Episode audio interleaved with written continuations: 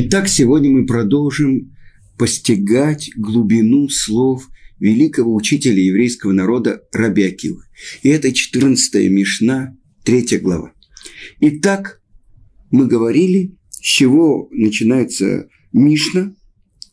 Любим человек, потому что он создан по подобию на Творца. Особенная любовь оказана ему тем, что он создан по подобию. Как сказано, «Бецелем элоким бара ото». И это вещи, о которых мы говорили на предыдущих уроках. Написано в наших книгах, что за 30 дней до того, как душа оставляет человека, когда человек оставляет мир, за 30 дней оставляет его целым.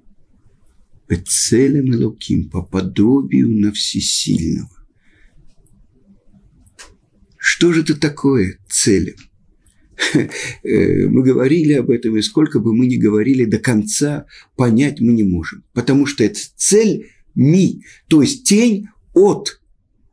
То есть э, мы видим некоторое отражение, но постичь того, кто сказал и стал мир, Несомненно, это не в наших руках. Но обратимся к глубоким источникам еврейской мудрости. Ведь безграничный, бесконечный Творец сотворил мир. И это его безграничность скрыта в мире. А ведь Творец сотворил мир, чтобы в нем проявиться, чтобы открыться ему. Через кого? Через человека.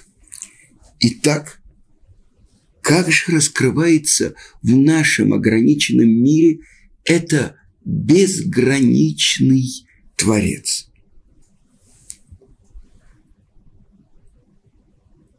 И это связано, несомненно, с человеком, который сотворен быть целым Элуким. И так сказано, «Вехаей олам ната бетохейну» и жизнь вечную посадил, как саженец, нета, в нас. О чем же идет речь?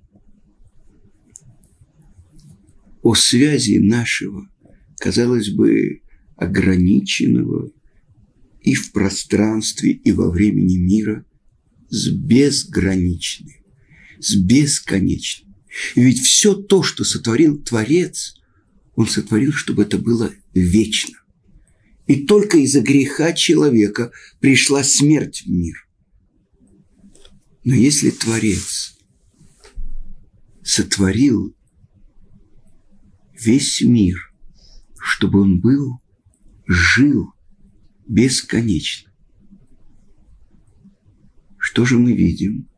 Мы видим все находится в разрушении. И это то, что увидел наш пратец Авраам. Он видел, увидел замок, объятый пламенем. Что это такое? Весь мир находится в непрерывном разрушении. Все обретает форму и снимает форму.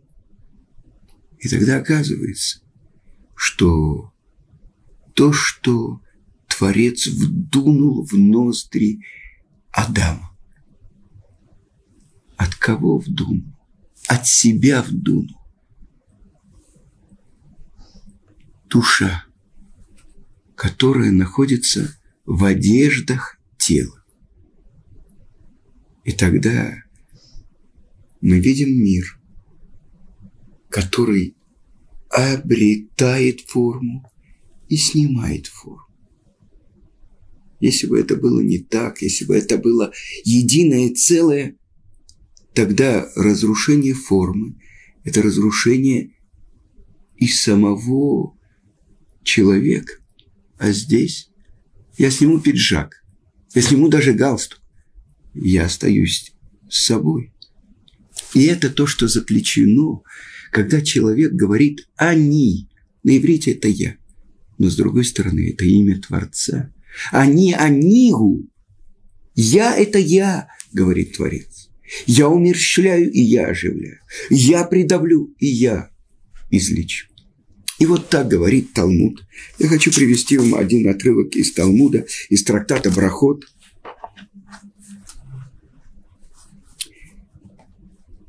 Сказал Раби Шимон бен Пази перед Раби Ушо бен Леви. Почему пять раз сказано в псалме царя Давида «Бархи навши» – «Благословит моя душа».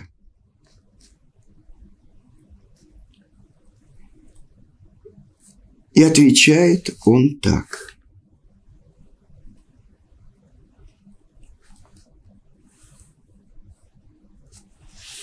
Пять раз благословимая душа Творца сказано в соответствии с душой человека и Творцом мира. Параллель. Давайте посмотрим.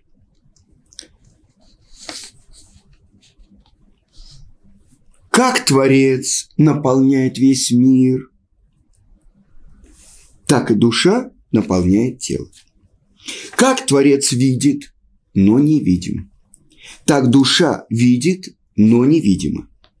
Как Творец дает пропитание всему миру, так и душа дает пропитание телу. Нас учили другому. В здоровом теле здоровый дух. Это так учили греки. А здесь отсюда выходит, что в здоровом духе здоровое тело. Душа питает тело. И это то, что говорит Равхаим Виталь в своей книге «Шарейк душа. Ворота святости».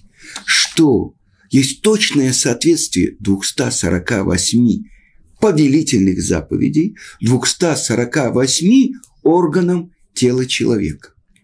Потому что так же, как тело человека нуждается каждые шесть часов в еде, в пище, так и душа нуждается, чтобы каждый из, если можно так сказать, органов души получал пищу.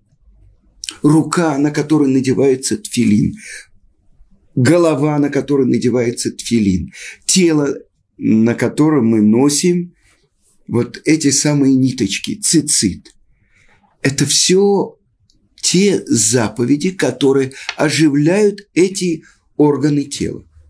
Тогда это что-то другое. То есть от питания, которое дает душа, живет тело, как написано в Талмуде. Идемте дальше. Так же, как Творец Тагор чист, так и душа чиста. И мы говорим с вами о том уровне души, который называется целым Элоким, по подобию на всесильного. Это высший уровень души, который называется Нишама. И оказывается, что даже наши нарушения, которые, в принципе, приводят к тому, что пачкается одежда души, но она не достигает до того, что называется нешама.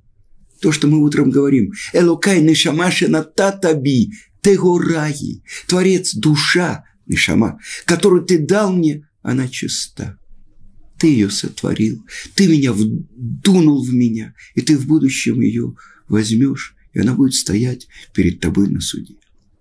То есть наши плохие действия, наши плохие даже мысли, и наши плохие слова не дотягиваются до того, до той вершины айсберга, которая называется Нишама, наша душа. Так же, как Творец чист, так чиста наша Нишама, высший уровень. Дальше. Так же, как Творец сидит, это называется в Талмуде Бахадрей Хадарим, во внутренностях внутренностей так и душа сидит во внутренности и внутренности того, что называется человек. Ведь что мы видим? Сначала мы видим одежды, дальше мы видим лицо, дальше глаза, зеркало души. Но это то, что оживляет вот это соединение максимально духовного нешама и максимально материального тела. Так вот, это то, что сказано, она сидит закрытых в самых больших тайниках. Дальше. И вот мы перечислили пять вещей. Так вот, тот, у кого, та, у кого есть эти пять вещей, придет и прославит того, у кого есть эти пять вещей, то есть своего Творца. Параллель между нишама, высшим уровнем души человека, и самим Творцом. И если мы посмотрим, движение человека, тень отражает точно движение человека. Но мы уже говорили, что она не может, мы не имеем представления о самом человеке, только о внешнем абресе его. Это то, что отражает тень. Цель – ма. Тень – ма – это вопрос «что?». Целем. То есть о самом Творце. Мы не можем знать ничего. Но обратите внимание, мы говорим «Творец». Мы знаем Его как того, кто сотворил мир. Буре бара брия. Творец сотворил творение. И через творение мы постигаем Творца.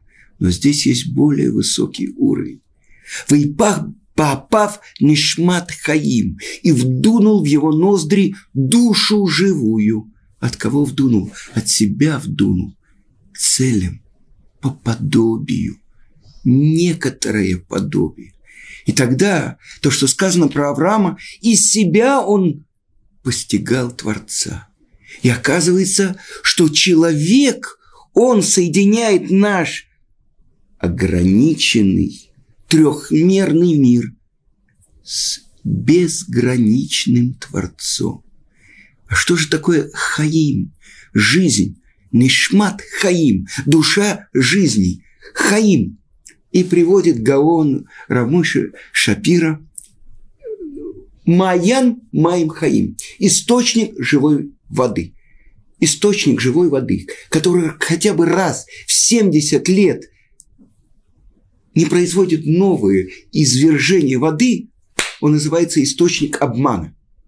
А Хаим – Жизнь – это постоянное обновление, постоянная новая вода, которая выходит наружу. Так вот, что такое Хаим. Хаим, объясняет это Рамхаль, Раби Муше, Хаим Люцата, это связь с источником жизни. А есть э, книги, в которых Творец называется Хаей Хаим, то есть жизнь жизни. Так что же это такое постоянное обновление. И это то, что называется жизнь человека. Если вчера человек открытие сделал в Торе, а сегодня он живет вчерашним открытием, это как вчерашние воды. А зачем тебе сегодняшний день? Что появилось новое открытие, чтобы человек продвигался по ступенькам своей собственной души. Я приведу вам пример известный Зигмунд Фрейд, он говорил, он писал в одном своем письме, «Я путешествую в подвалах человека, а на самом деле человек – это огромное здание». Так вот, по ступенькам этого огромного здания, которое называется душа человека, со ступеньки на ступеньки. Вот это то, что заключено даже в этом слове целем. Человек рождается – некоторое подобие, цель. Дальше он растет. Мы говорили, как растет человек в понимании. Вчера, если я понимал так же, как сегодня, зачем мне жизнь? Это тогда не жизнь, это только повторение. А повторение на иврите – это лешанен – повторять. Шана – год, солнечный. Восходит солнце и заходит. Нет ничего нового под солнцем. Так говорит величайший мудрец еврейского народа Шлома Амелах, царь Соломон. Но над солнцем есть. И что это?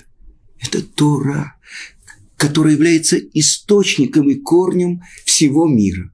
И поэтому человек, который растет в понимании, в постижении, это он продвигается к тому, что называется целем Элоким, по подобию на всесильного.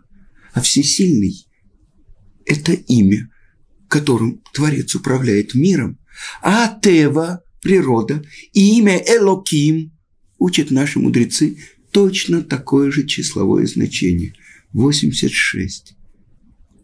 И тогда мы открываем, что по подобию на всесильного.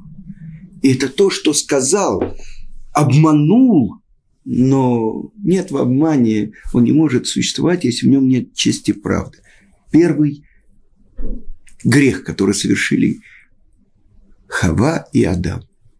Когда змей сказал им, вы поедите от этого дерева познания добра и зна, зла и станете подобным всесильному и будете творцами, будете творить миры. Но в этом был заключен обман. Человек, обладающий свободой выбора, он может творить миры, но он уже может и разрушать миры быть целым Элоким. Но продолжим учить то, что сказали наши мудрецы. Какой же уровень у человека по отношению к всему миру? Весь мир, он статичен. Ведь э, для того, чтобы человек мог существовать в мире, нужно, чтобы было определенное количество тепла, воздуха, э, оди, э, еды, э, питья и так далее. Для этого существует весь этот мир – он статичен, он существует как декорации, которые дают возможность, чтобы выступил главный герой – человек. Так что же это такое? Что учит? Созданный по подобию. Хавива дамши невра бецели. Ну, дорог человек, который сотворен по подобию. Больше, у него есть большая ступень, потому что он сотворен по подобию. Так большая ступень, чем кто? Чем животные? Объясняет один из комментаторов, даже чем ангелы. А доказательство этому, и это приводится трактате Хулин, 31 лист, извините, 91 лист, дорог Израиль перед Кадош Баруху больше, чем ангелы, служители Творца. Потому что евреи, Израиль, говорят Творцу песню каждый час. А ангелы, служители Творца, не говорят, но только один раз в день или один раз в неделю, или один раз в месяц, или один раз в год, или один раз э, в 7 лет, или один раз даже в 50 лет – а есть те, которые говорят только раз за все существование мира. Но Израиль упоминают имя Творца после двух слов. Шма Израиль. Два слова. Слушай, Израиль. Ашем. Авая. Четырехбуквенное имя Творца. А ангелы-служители упоминают после трех слов.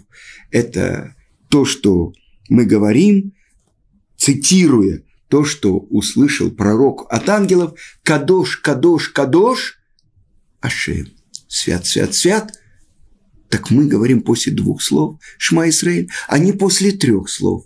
Вот особенная выделенность этого народа. Того народа, который должен привести весь мир к цели. И это то, что сказано в начале. Берешит, бишвиль решит. Ради начало. Сотворил Творец все небесное и все земное. А что же такое? Кто такие называется началом? Тара называется началом, и еврейский народ называется началом. Благодаря тому, что Творец выделил еврейский народ и дал ему этот драгоценный сосуд, свою Тору, для того, чтобы мир был приведен к цели. А цель все то, что сотворил Творец в этом мире, не сотворил ни для чего другого, кроме ради того, чтобы проявилась слава Его. Через кого проявляется слава Его? Почет.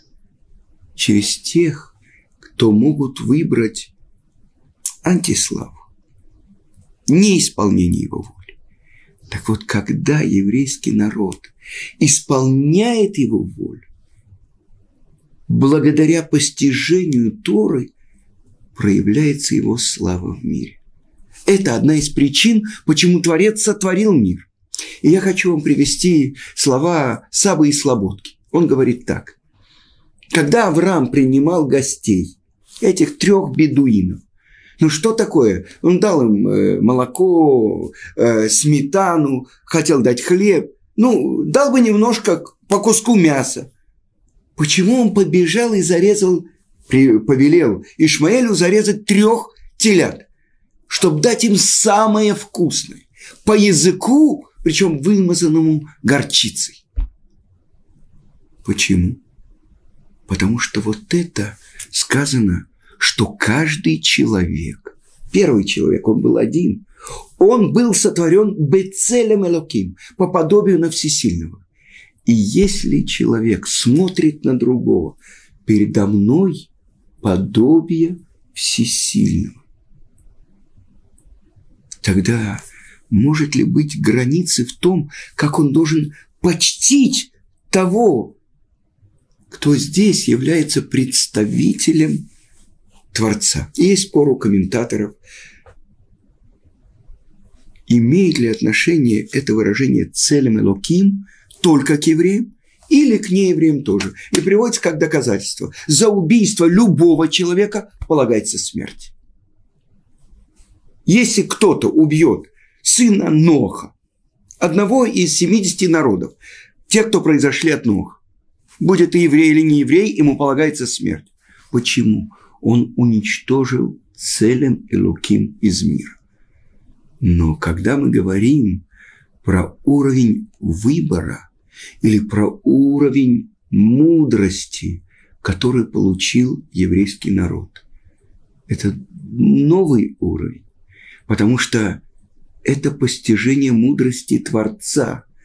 А есть мудрость среди народов мира? Верь, несомненно. Есть лауреаты Нобелевской премии в науке, в искусстве, в литературе и тогда, э, извините за выражение, э, в борьбе за мир. Несомненно, это мудрость, но мудрость человеческая.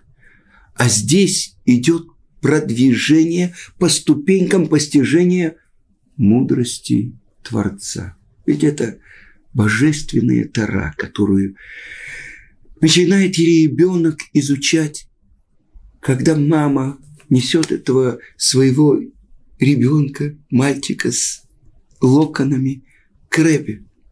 И она несет большой пирог, на котором есть буквы, вымазанные медом. Буквы, святые буквы еврейского алфавита.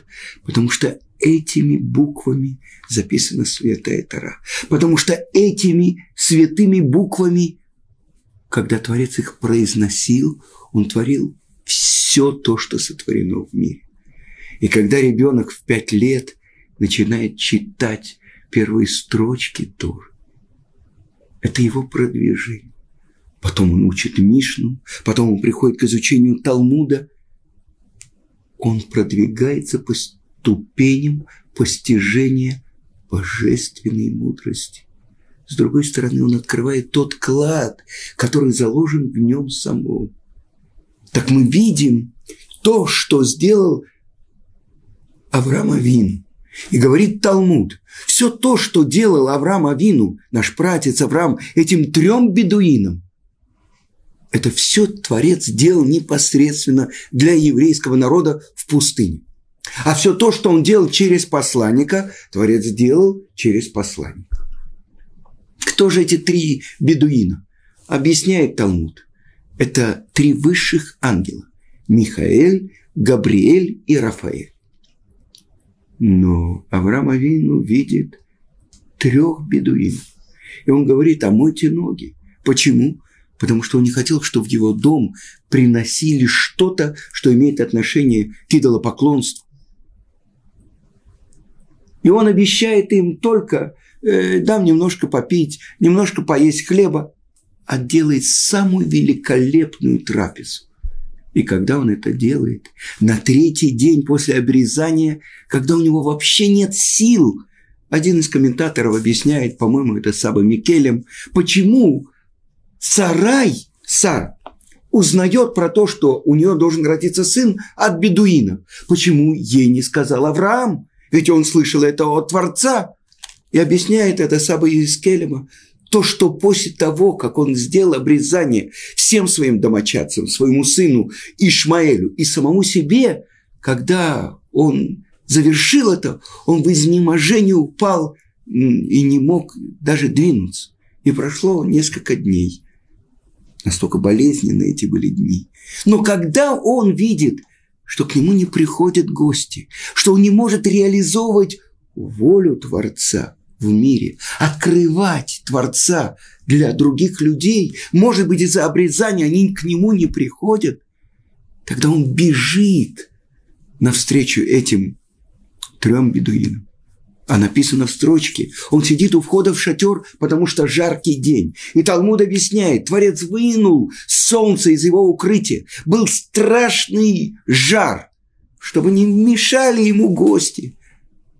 Но это то, что не дает ему покоя. Зачем мне жизнь, если я не могу исполнять волю Творца? Если я не могу открывать его миру? И это то, что заключено в первом строчке, то, что учит нас Раби Акива. Дорог человек, который сотворен бецелем и луким.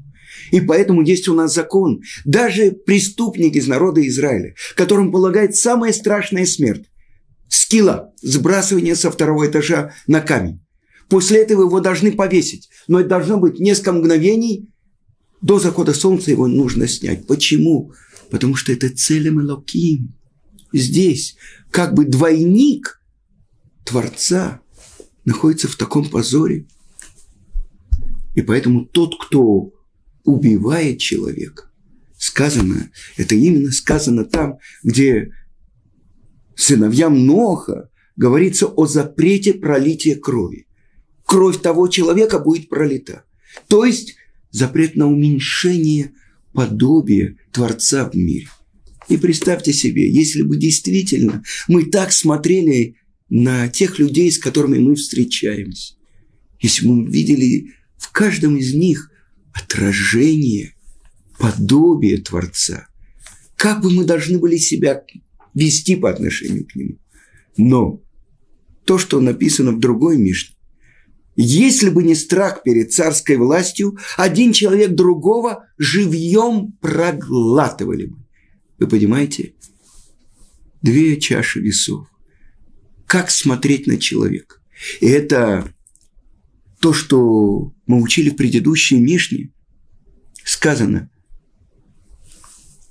Посмотри на три вещи, и ты не придешь, чтобы сделать нарушение. Посмотри, откуда ты пришел, куда ты идешь, и перед кем ты будешь стоять на суде и давать отчет. Ты произошел от дурно пахнущей капли. И вот на это отвечает Раби Акива. Если я смотрю на человека, вот это, откуда он произошел, я должен смотреть на него, как на того, кто произошел от того мгновения, когда была вдунута эта божественная душа в это безжизненное тело. Бецелем Элоким. Если хоть чуть-чуть мы будем об этом думать, когда видим наших далеких, а тем более, когда мы видим наших близких, это будет другой мир, ведь то, как человек смотрит на другого, ровно так смотрит на него. Это глубокая тайна, которую открывает нам учитель еврейского народа Раби. На этом мы завершаем сегодняшний урок. Я надеюсь, мы продолжим изучать эти самые глубокие вещи, которые заключены коротких словах Мишны. Всего хорошего.